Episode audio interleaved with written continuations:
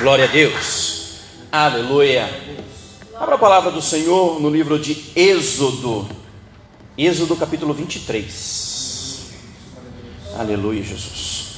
Bom, os irmãos sabem que nós estamos na série de mensagens baseada no livro de Êxodo.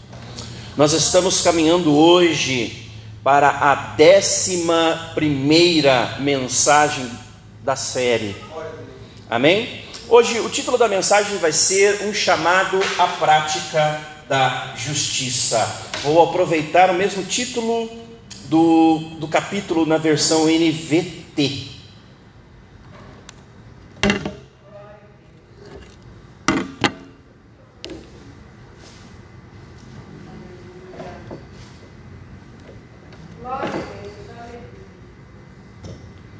Amém? Glória a Deus. Êxodo capítulo 23, título da mensagem: Um chamado à prática da justiça.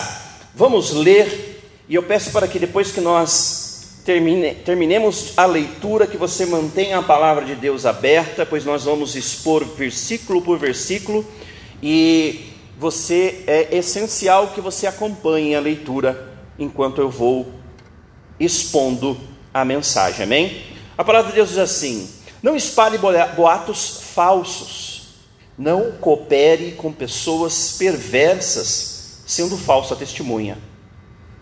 Não se deixe levar pela maioria na prática do mal, quando o chamarem para testemunhar em um processo legal. Não permita que a multidão o influencie a perverter a justiça.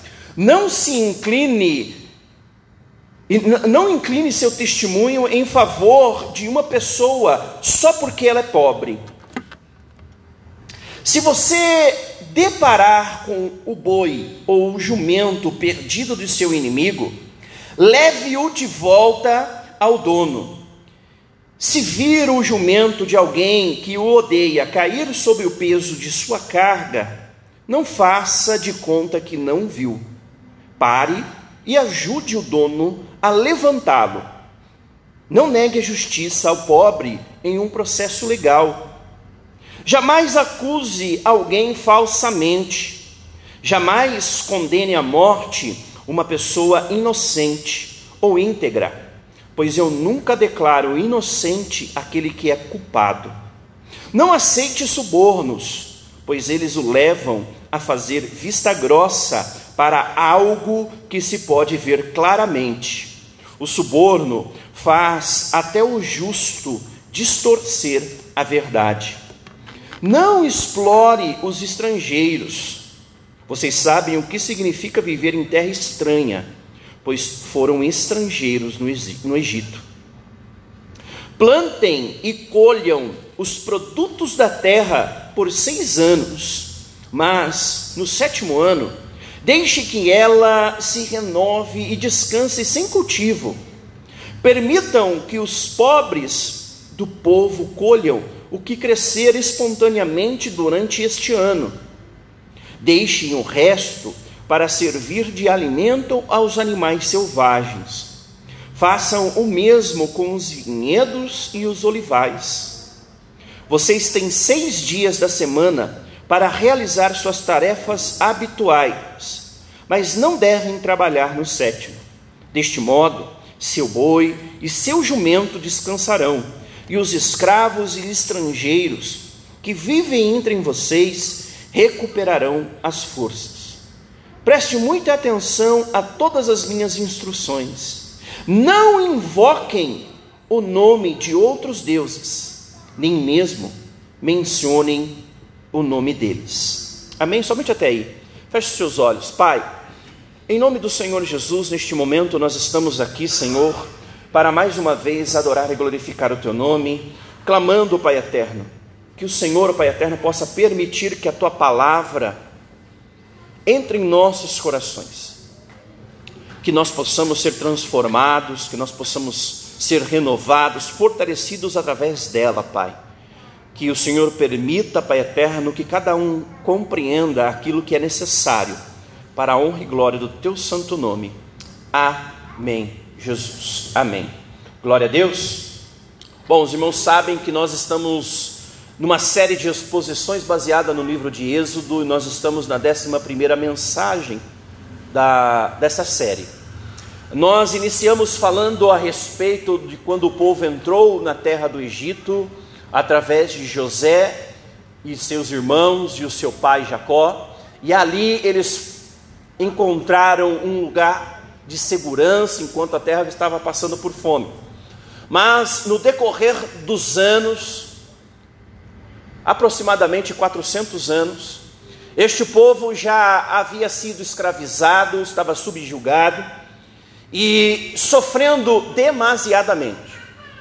E além disso, a grande maioria do povo de Israel, que já havia crescido em número, já havia se transformado em milhões de pessoas, de cerca de 70 pessoas de quando eles chegaram no Egito, já eles já eram milhões de pessoas.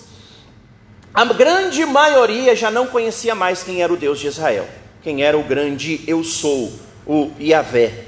Eles já não sabiam quem era Deus, eles já não conheciam mais quem era Deus, e estavam ali acostumados com todas as práticas, com tudo aquilo que eles estavam vendo no Egito. Mas alguns poucos ainda conheciam, ainda sabiam quem era o Deus Apesar de um conhecimento muito distante, eles, através da tradição oral, eles sabiam quem era Deus.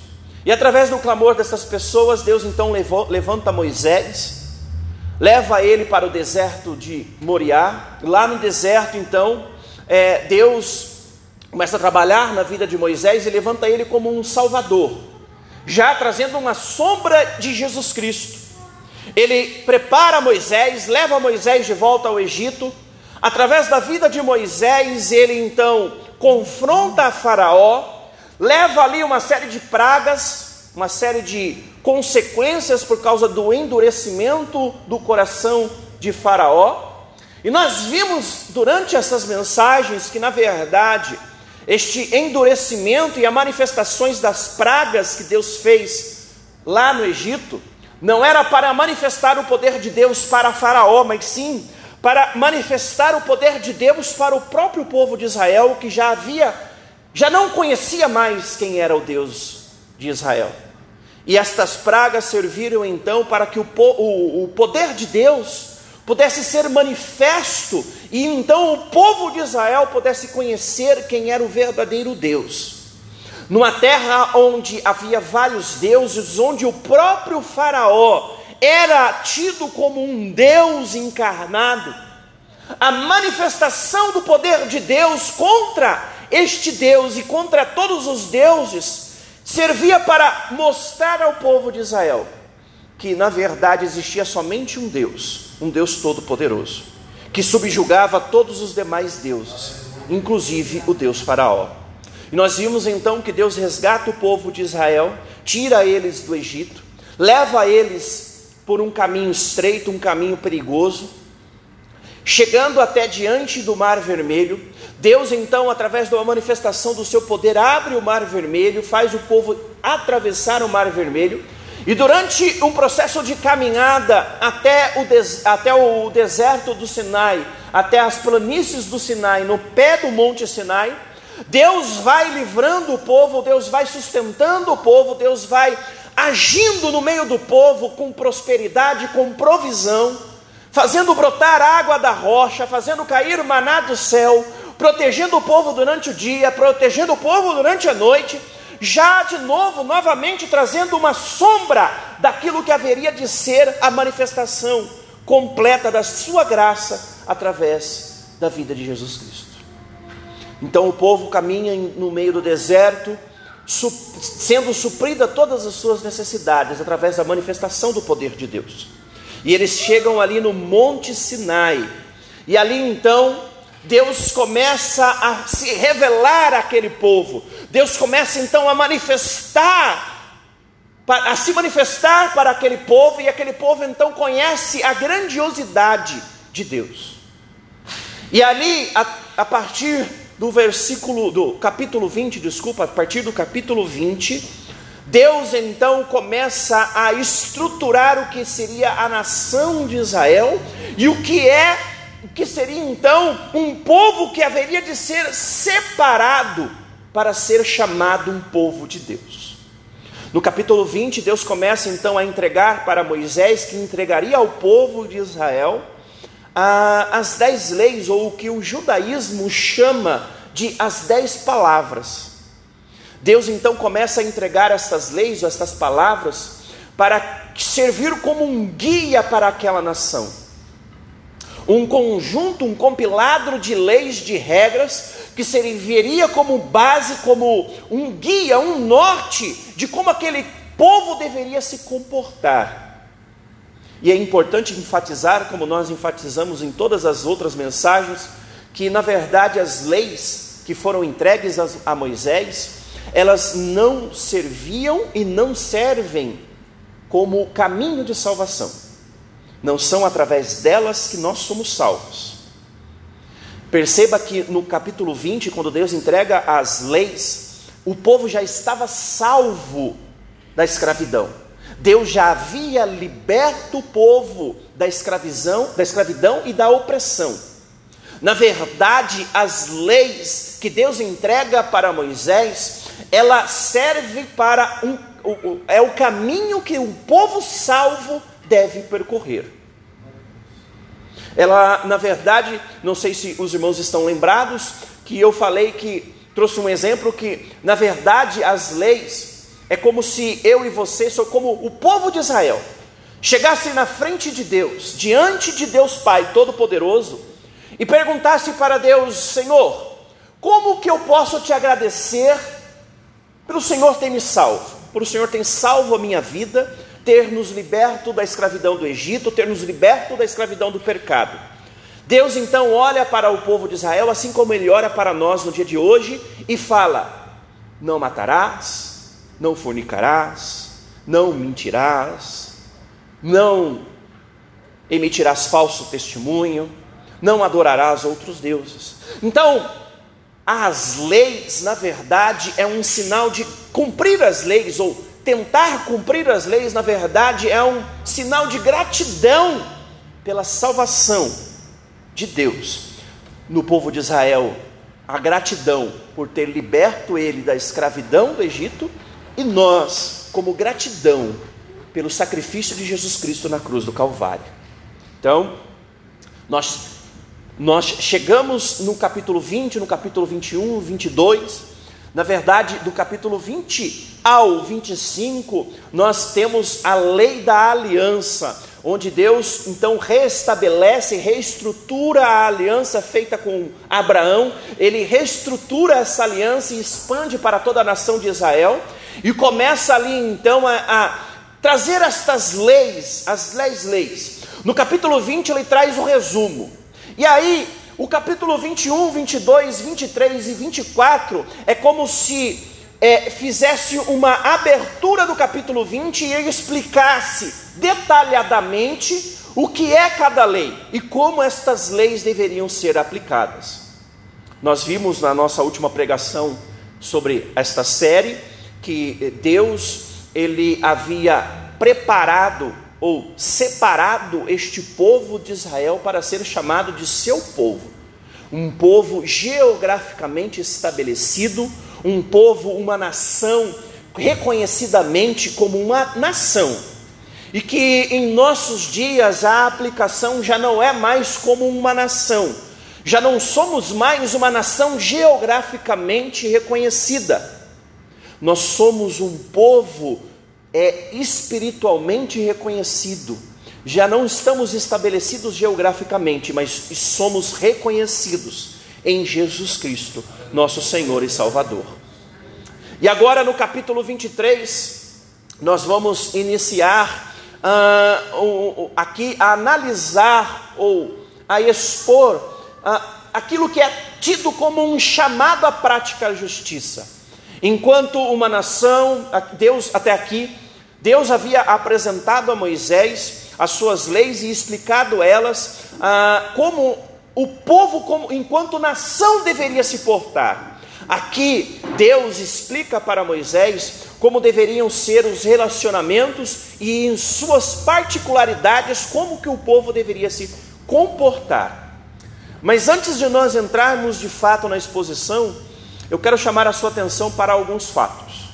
O primeiro deles é para quem Moisés, qual era a audiência de Moisés enquanto Deus estava entregando para ele estas, esta, estas leis do capítulo 21, como que ele estava explicando estas leis, e para quem Moisés escreveu o capítulo de Êxodo, enquanto eles estavam ali caminhando durante aqueles 40 anos no deserto.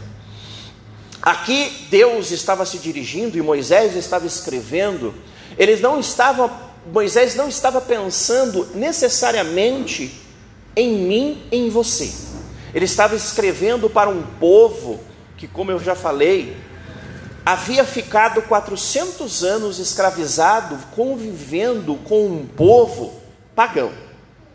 Um povo que vivia conforme as suas próprias práticas. Vocês se lembram que nos outros, nas outras mensagens da série, eu comentei que este povo, apesar de pagão, eles também tinham as suas leis, as suas regras morais.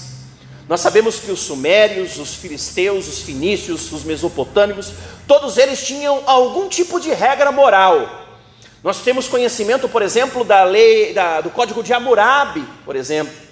Mas estas leis, estas regras, elas eram totalmente deturpadas para é, conseguir agradar ao desejo do coração humano, para satisfazer a vontade humana. E este povo de Israel, primeiro, eles estavam acostumados a todas estas leis.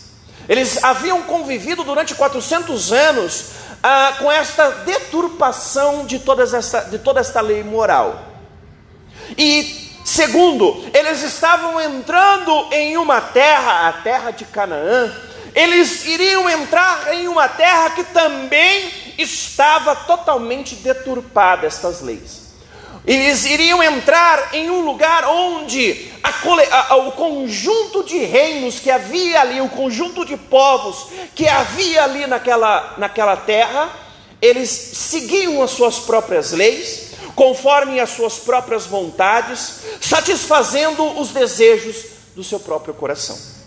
Então aqui, Deus tenta, através da vida de Moisés, resgatar o povo para a lei original, a lei que foi estabelecida lá em Adão, para aquilo que Deus havia estabelecido no coração de Adão, quando ele fala para, é, quando ele fala ali, ele, Jesus e o Espírito Santo, façamos o homem nossa imagem e semelhança. Quando ele fala isso, ele quis dizer que ele iria fazer o homem com a capacidade de escolher fazer coisas boas, de seguir caminhos bons, de escolher coisas boas, mas através da semente do pecado, isso havia sido deturpado. Então Deus aqui, através dessa coletânea de regras morais e principalmente este chamado à prática da justiça, Deus tenta chamar o povo de Israel para, esta, para, para a condição original para a qual eles foram criados, lá em Adão. E então ele começa a entregar a Moisés, Deus começa a entregar a Moisés essa, cole, essa coletânea de leis ou de explicação da lei que está aqui no versículo no capítulo 23, que na verdade é um verdadeiro chamado à prática da justiça. E apesar de a audiência de Moisés, quando Moisés escreveu o livro de Êxodo, apesar de ele não estar pensando em mim e em você, apesar dele estar se dirigindo ao povo de Israel, estas palavras elas se aplicam com muita clareza aos nossos dias. Em dias onde é, as pessoas querem seguir as suas próprias vontades, os desejos do seu próprio coração, muitas vezes deturpando aquilo que a palavra de Deus fala, nunca se fez tão necessário entender, compreender e aplicar a palavra de Deus, as leis de Deus, o chamado à prática da justiça da palavra de Deus nunca se fizeram tão necessários como se tem feito em nossos dias. Então eu convido você nesta noite, junto comigo, a entender, compreender e a colocar em prática aquilo que a palavra de Deus vai nos falar nesta noite. Primeiro eu quero falar aqui resumidamente o que o capítulo 23 ele nos fala. Ele está dividido em blocos. O primeiro bloco vai falar sobre o posicionamento do ser humano em decorrência é, é, é, diante das injustiças que são praticadas no mundo. Isso vai do capítulo do versículo 1 ao versículo 3. Depois do versículo 4 ao versículo 5, ele fala a respeito do sentimento de vingança. Do versículo 6 ao versículo 8, ele fala a respeito da, da justiça do suborno fala a respeito do suborno. Nós vamos, nós vamos ver aqui que é, talvez quando nós falamos da palavra suborno, nós imaginamos é, alguém chegando com dinheiro para alguém, para um outro alguém, falando: não, eu quero que você fale em meu favor em certa ocasião. Nós vamos ver que não é sempre bem assim. Às vezes nós estamos sendo subornados pelo nosso próprio coração e pelos desejos do nosso próprio coração. O versículo 9 fala sobre os estrangeiros e sobre a exploração dos estrangeiros. Do versículo 10 ao versículo 12, é, vai falar sobre o ano sabático, sobre o sábado, sobre o descanso. E por fim, o versículo 13, onde Deus convida o povo de Israel, e é um convite para nós nos nossos dias, a não nos curvarmos aos deuses deste mundo a nos lembrarmos sempre do verdadeiro Deus, o Deus Yahvé. Amém? Então o versículo 1 fala: Não espalhe boato, boatos falsos, não coopere com pessoas perversas, sendo falsas testemunhas, não se deixe levar pela maioria na prática do mal. Quando o chamarem para testemunhar em um processo legal, não permita que a multidão o influencie a perverter a justiça e não incline seu testemunho em favor de uma pessoa só porque ela é pobre. Olha que interessante. Primeiro que lembre-se que Moisés estava falando para um povo específico. A audiência de Moisés é para, um, para o povo de Israel que estava acostumado com um padrão de justiça. E qual era esse padrão? Ah, o padrão de justiça egípcio, que era totalmente corrompido, totalmente deturpado. As pessoas se vendiam em troca de testemunho em favor de, da causa de alguém. As pessoas se inclinavam constantemente a falar a mentira em benefício próprio. As pessoas constantemente ali, naquele mundo onde o povo de Israel vivia, estava acostumado a viver, as pessoas constantemente corrompiam ou tinham o seu coração corrompido e se inclinavam a deturpar a verdade, a deturpar a, a justiça em benefício próprio ou em benefício de alguém ao, em quem eles poderiam alcançar algum benefício. Então aqui Deus chama a atenção do povo de Israel para que este povo possa novamente voltar à prática da justiça verdadeira este povo também, eles iriam entrar numa terra que igualmente estava totalmente depravada, onde era cada um por si. Eles é, militavam em causa própria, sem escrúpulos nenhum. Sem escrúpulos nenhum. A verdade era suprimida em benefício próprio.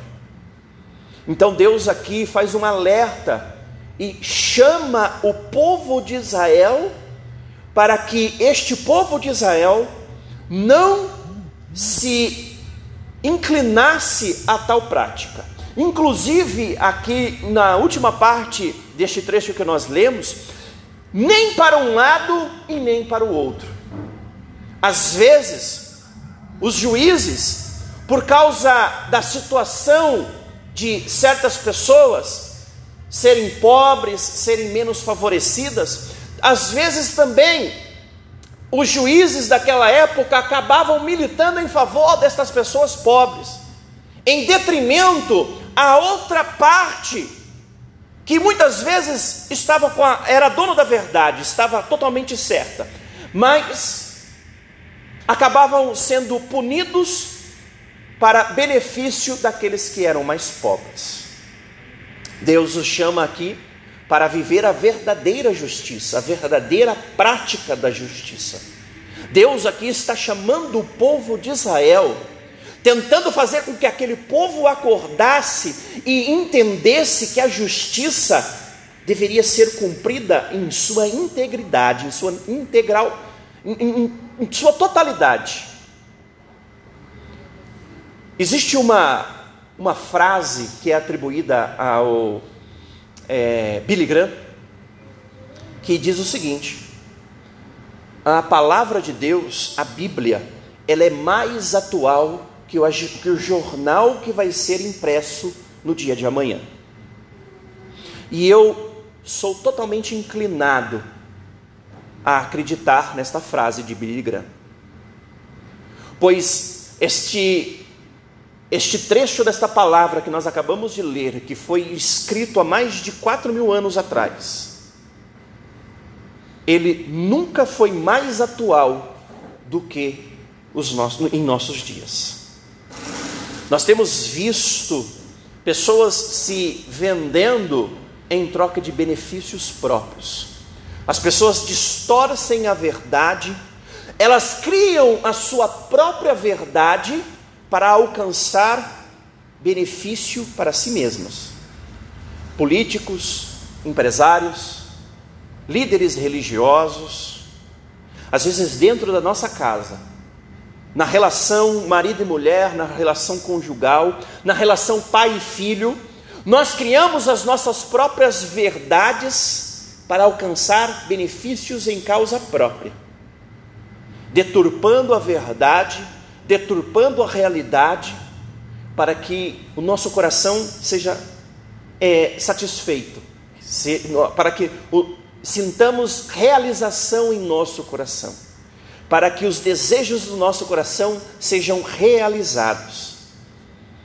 Esta palavra, este trecho que nós lemos, apesar de ele ter sido para uma audiência totalmente diferente em tempo, em geografia, em condições totalmente diferentes da nossa realidade, a verdade contida nesta palavra, ela é totalmente aplicável em nossos dias, em nossa realidade. E é um verdadeiro chamado para cada um de nós praticar esta verdade. Versículo 4 diz o seguinte: Se você deparar com um boi ou um jumento perdido de seu inimigo, leve-o de volta ao dono. Se vir o jumento de alguém que o odeia cair sobre o peso de sua carga, não faça de conta que não viu. Pare e ajude o dono a levantá-lo. Aqui, perceba que eu vou falar muito isso. Perceba que o povo de Israel estava acostumado com um padrão de ação, com um padrão de comportamento, de posicionamento, onde, como eu já falei, era cada um por si e os outros que se virem. E além de todas as outras implicações que isso tinha, existia ali no meio daquele povo, isso é comprovado através de outros relatos não bíblicos, mas muitas muitas muitas escrituras, muitas muitas literaturas antigas do povo sumério, do povo mesopotâmio. É possível comprovar isso. Mas ali existia sempre uma, uma, um sentimento de vingança.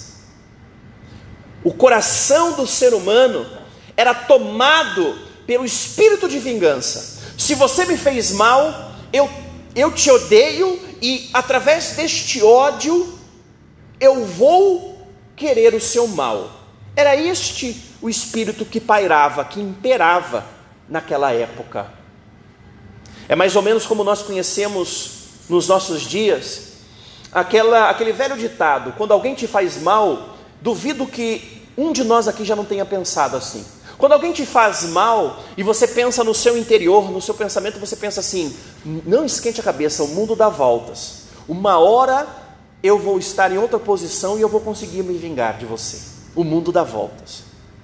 Então, aqui Deus está chamando a atenção do povo de Israel justamente para este, este conceito: de que quando o mundo desse uma volta e você estivesse numa condição em que você pudesse se vingar do seu inimigo, você abrisse mão desta condição. Não, apesar de Deus sempre estar instruindo o seu povo de que ele deveria manter um relacionamento bom entre os seus irmãos, entre os povos, sempre haveria de existir uma situação onde um haveria um algum desentendimento e uma inimizade poderia ser instaurada. O coração do homem era e é enganoso, o coração do homem era e é inclinado ao pecado. E diante desta situação, Deus traz esta instrução: que apesar da inimizade estar instaurada, nós, aquele povo deveria suprimir o desejo pela vingança, deveria aniquilar o desejo pela vingança, ao ponto de que, ao ponto de que quando você estivesse diante da situação em que você pudesse dar o troco, em que você pudesse se vingar, ao invés disso, você estendesse as suas mãos e ajudasse o seu inimigo. Vocês se lembram que na última mensagem desta série, eu comentei aqui sobre o princípio da continuidade e da descontinuidade. Um princípio, um, algo, um conceito que é muito usado dentro da teologia, principalmente na hermenêutica, e que nós devemos ter isso sempre em nossa mente quando nós estamos estudando a palavra de Deus. E este, este princípio aqui de estender a mão para o seu inimigo, ele não só tem o princípio de continuidade asseverada ao longo da palavra de Deus, como o próprio Jesus Cristo fala a respeito disso nos evangelhos. Quando você levar um tapa, dê a outra face. Quando o seu inimigo pedir a sua capa, dê a ele a sua capa. Então, aqui, Deus estava chamando o povo de Israel para abrir mão do desejo, suprimir o desejo de vingança, mas também em nossos dias, nós devemos igualmente suprimir estes desejos de vingança. E como é difícil em nossos dias fazer isso? Era difícil para o povo de Israel, era difícil para o povo hebreu conseguir suprimir este desejo de vingança, este desejo de lançar mão da oportunidade da vingança. Era muito difícil para o povo de Israel seguir esta orientação. Mas o povo de Israel, apesar de ser difícil para eles, eles não tinham Twitter, eles não tinham Instagram, eles não tinham Facebook. Nossa geração tem tudo isso. E como nós temos usado estas ferramentas para nos vingar? Para nos vingar, às vezes não sabemos nem de quem nós estamos nos vingando, mas nós usamos estas ferramentas para nos vingar. Basta você abrir qualquer uma dessas redes sociais em nossos dias, e você vai ver o veneno, o veneno sendo destilado diariamente. É a direita contra a esquerda, os conservadores contra os liberais, os evangélicos contra os católicos, os protestantes contra os católicos, os pentecostais contra os tradicionais, contra os neopentecostais, e assim vai. Como é difícil em nossos dias nós seguirmos esta orientação que a palavra de Deus nos fala.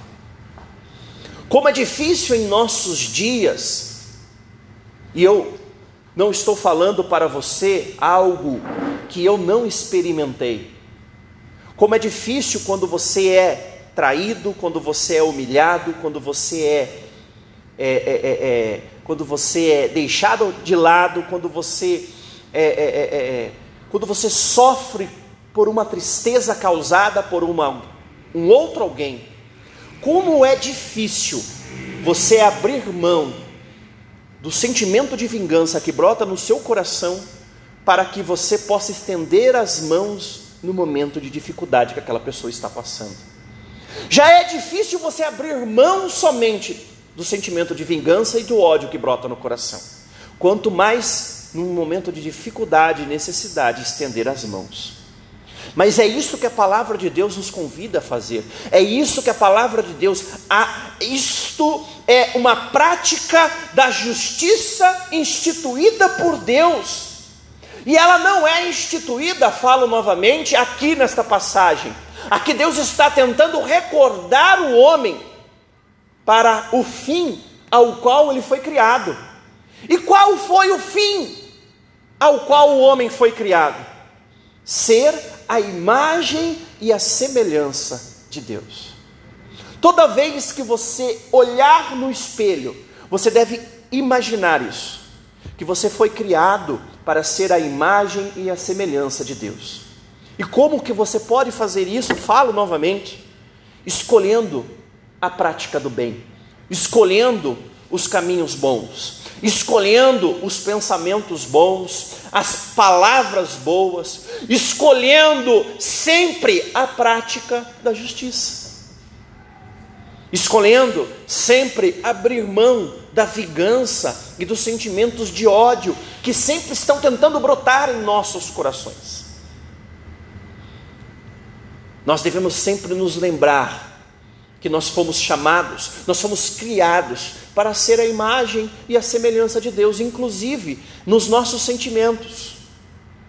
Apesar do nosso, apesar da semente do pecado ter corrompido o nosso coração e nós estarmos cheios de sentimentos deturpados e corrompidos, o nosso dever é suprimir todos estes desejos, todas essas vontades, todos esses pensamentos, levando-os cativos a Cristo e deixando com que o Espírito Santo do Senhor nos conduza novamente a sermos imagem e semelhança de Deus.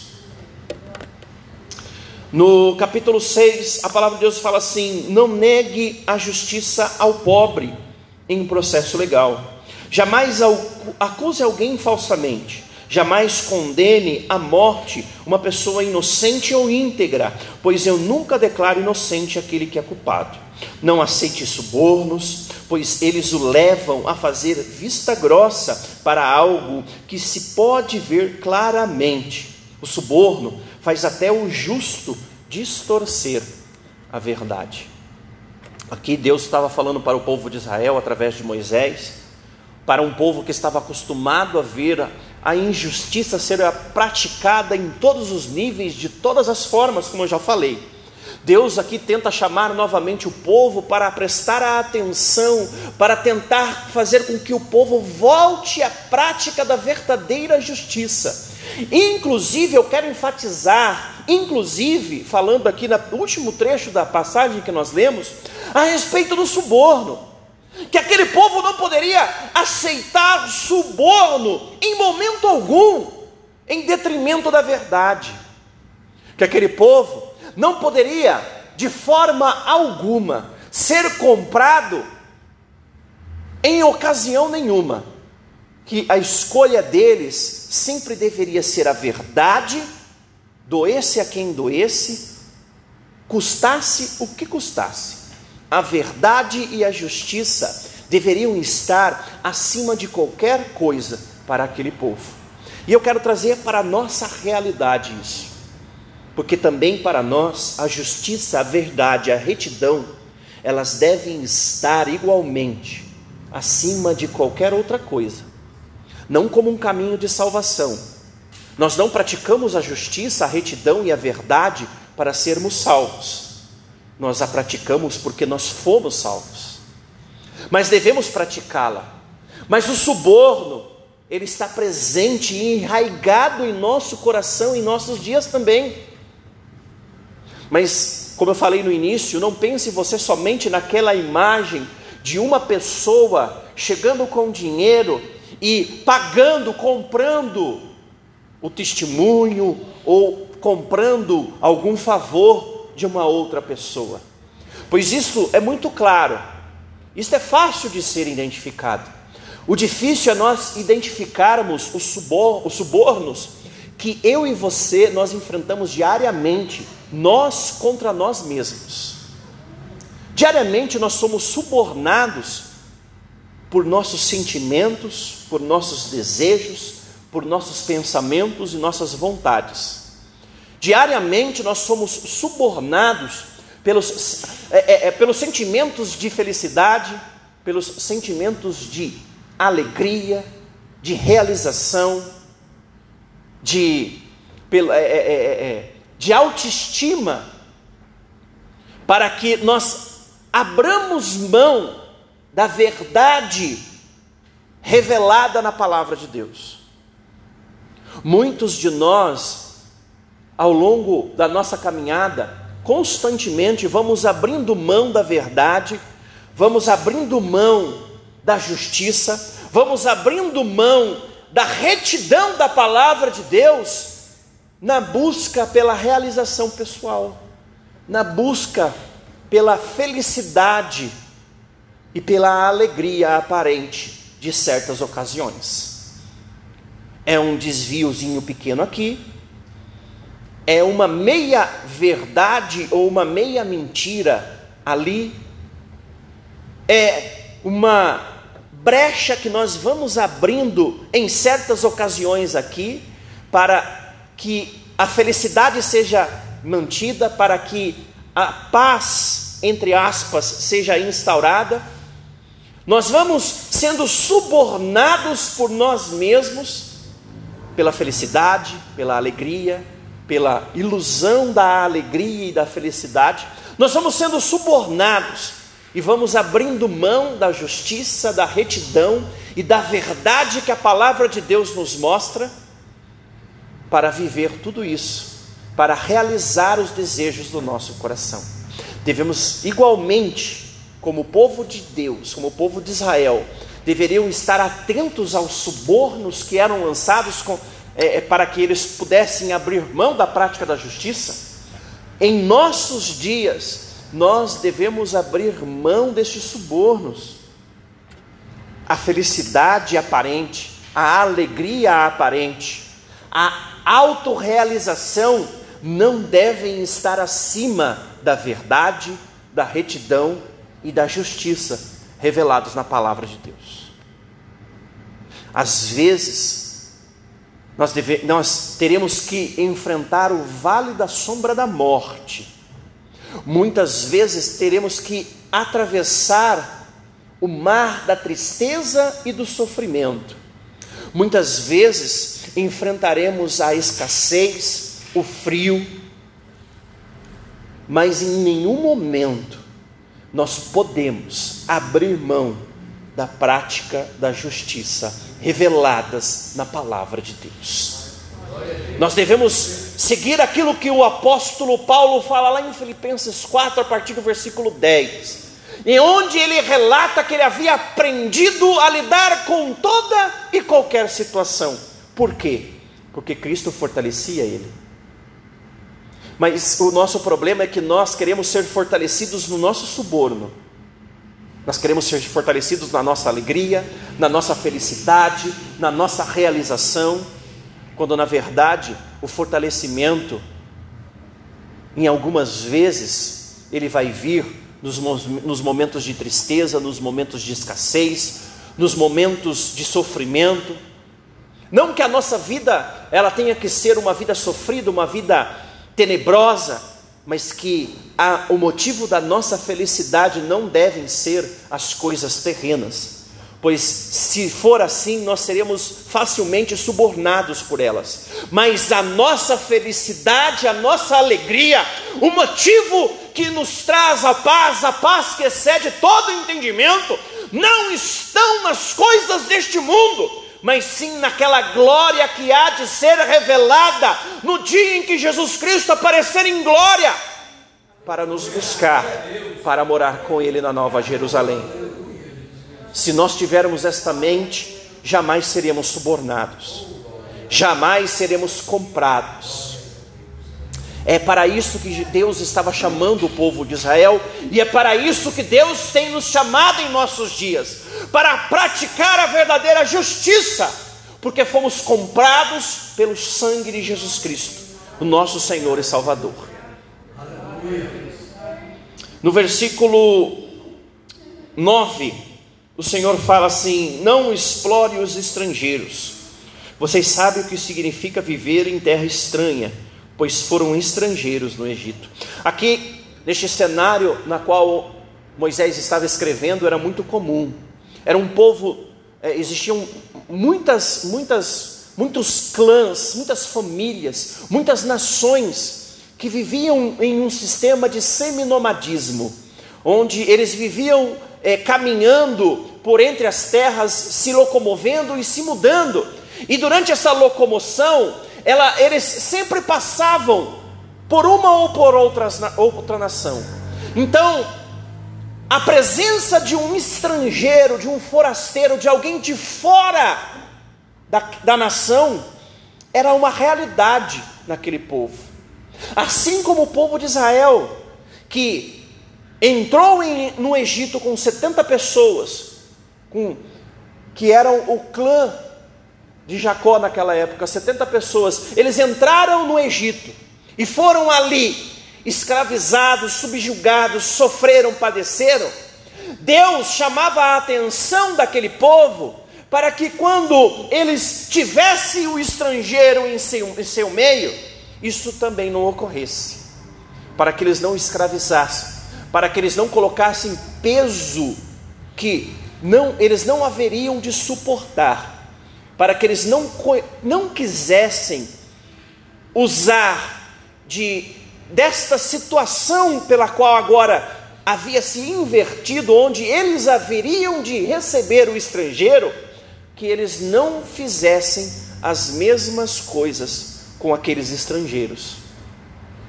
Então Deus chama este povo para ter um coração transformado, um coração que não fosse contaminado com esta situação pela qual eles já haviam passado. Trazendo para os nossos dias, talvez hoje você não tenha, com a instauração das cidades, das grandes metrópoles, é difícil você ter esta situação de nomadismo, seminomadismo, de pessoas que mudam constantemente é, de um lugar para o outro. Mas talvez uma aplicação, trazendo o princípio de continuidade, talvez uma aplicação em nossos dias, que eu quero chamar a atenção de nós, como igreja de Jesus Cristo, é o fato de que nós temos sim estrangeiros em nossos, nosso meio. Nós somos cidadão dos céus, cidadãos da Nova Jerusalém. E se nós somos cidadãos dos céus, cidadãos da Nova Jerusalém, quem são os estrangeiros em nosso meio? São aqueles que ainda não conseguiram ou não tiveram a oportunidade ou não se renderam ao evangelho da salvação. São aqueles que ainda não fazem parte da nova Jerusalém, que não são ainda cidadão dos céus. Esses são os estrangeiros ou um dos estrangeiros em nosso meio. E nós não podemos colocar sobre estas pessoas um jugo onde elas não podem suportar. Como que deve ser a nossa ação com estas pessoas. Nós devemos agir com estas pessoas com um amor. Eu eu aceito certa parte do discurso, vou pegar aqui somente um exemplo, não quero criar polêmica, pelo amor de Deus, mas uma parte, trazendo aqui um exemplo, eu aceito até uma parte deste discurso que está instaurado nas redes sociais sobre homofobia. Nós temos culpa neste cartório.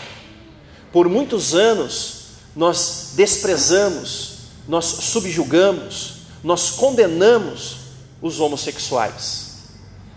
Nós apontamos o dedo para eles e desprezamos eles por muitos anos. só porque eles praticam um pecado diferente do nosso. Então a homofobia é exatamente isso que Deus está falando aqui. Querer subjugar o estrangeiro. Qual que deve ser o nosso papel? O nosso papel é anunciar o evangelho, é estender as mãos e mostrar o amor de Jesus Cristo e pregar a estes, estes que estão, são estrangeiros, revelar a eles que existe uma forma, existe um meio, existe um caminho no qual eles podem passar de estrangeiros para cidadãos dos céus. Para que eles possam deixar de ser estrangeiros e passar a ser cidadãos da Nova Jerusalém.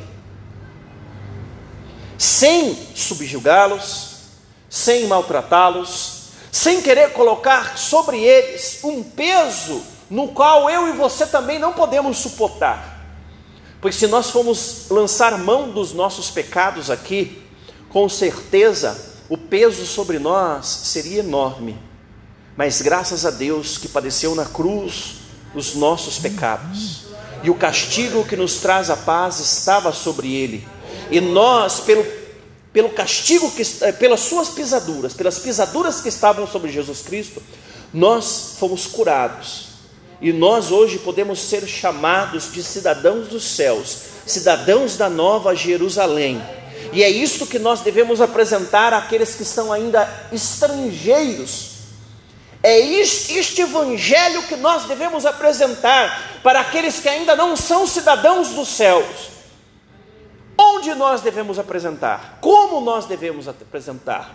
Em todos os lugares, em todas as nações de todas as formas, de todos os gestos, através do nosso amor, através da pregação da palavra, através do acolhimento, através da, do ensinamento da palavra, em todos os lugares, de todas as formas, nós devemos estender as mãos para os estrangeiros, para aqueles que ainda não são cidadãos dos céus, que ainda não são cidadão da Nova Jerusalém.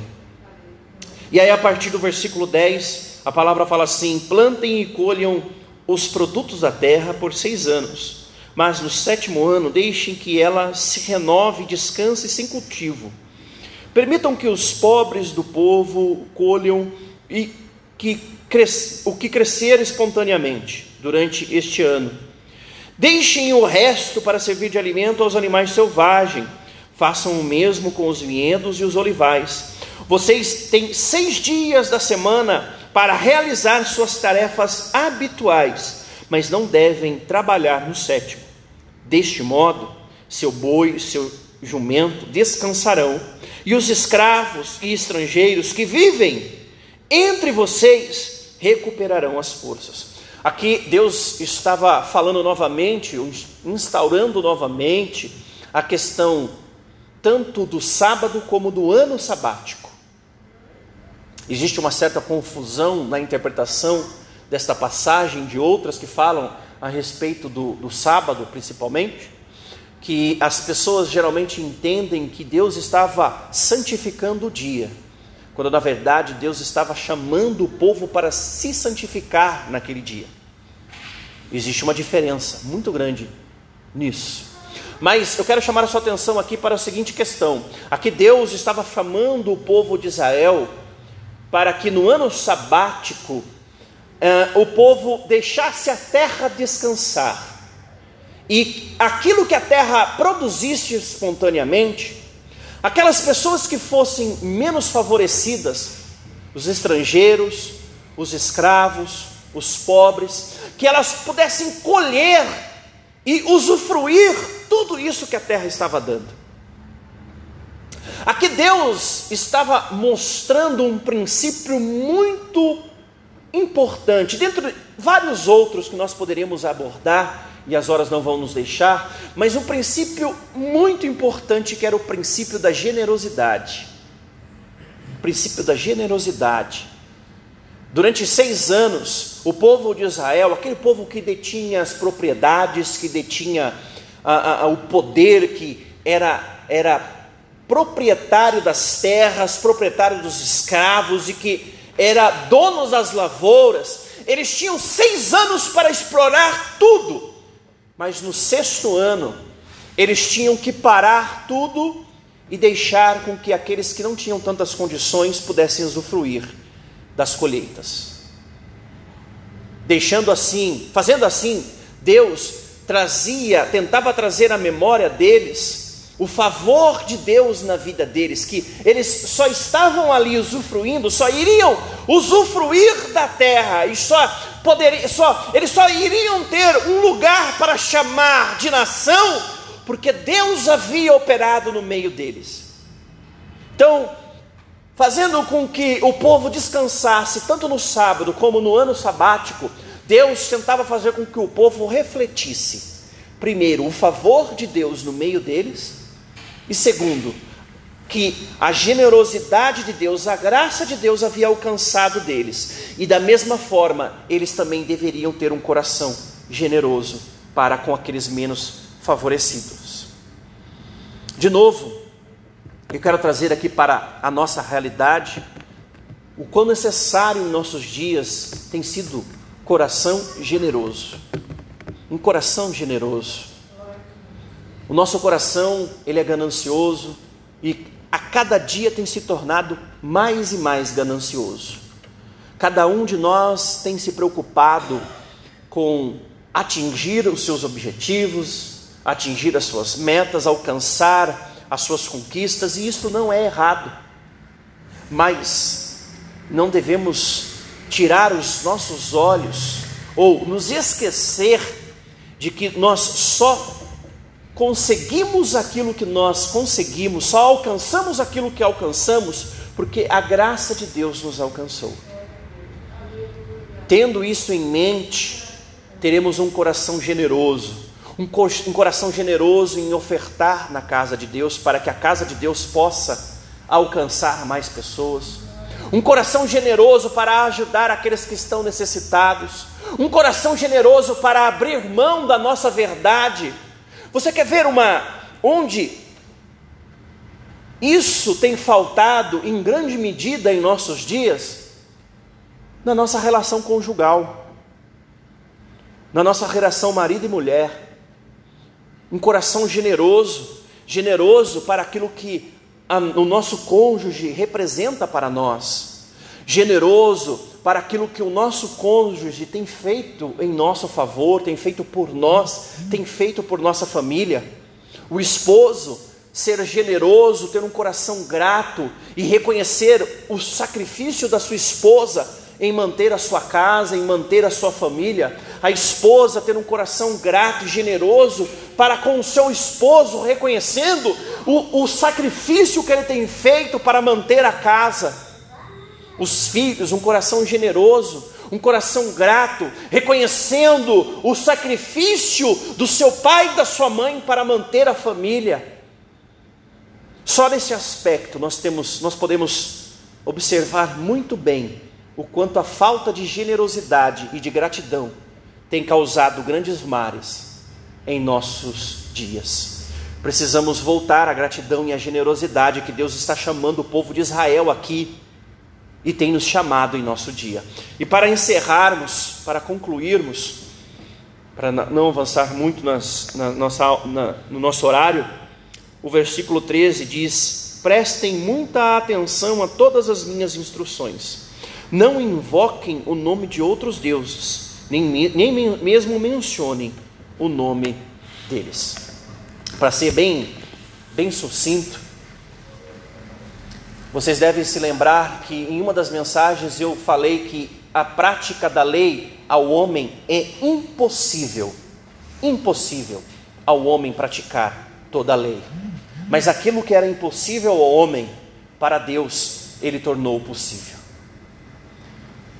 Lá no capítulo 20, no versículo 2, Deus fala para Moisés: Eu, o Senhor que te tirou da escravidão do Egito.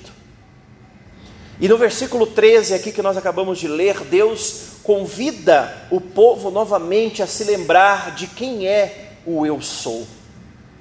Pois somente desta maneira o povo de Israel conseguiria cumprir a prática da justiça. Nós também, em nossos dias, só conseguiremos cumprir a prática de toda a justiça de Deus se nós nos lembrarmos de quem é o nosso Deus.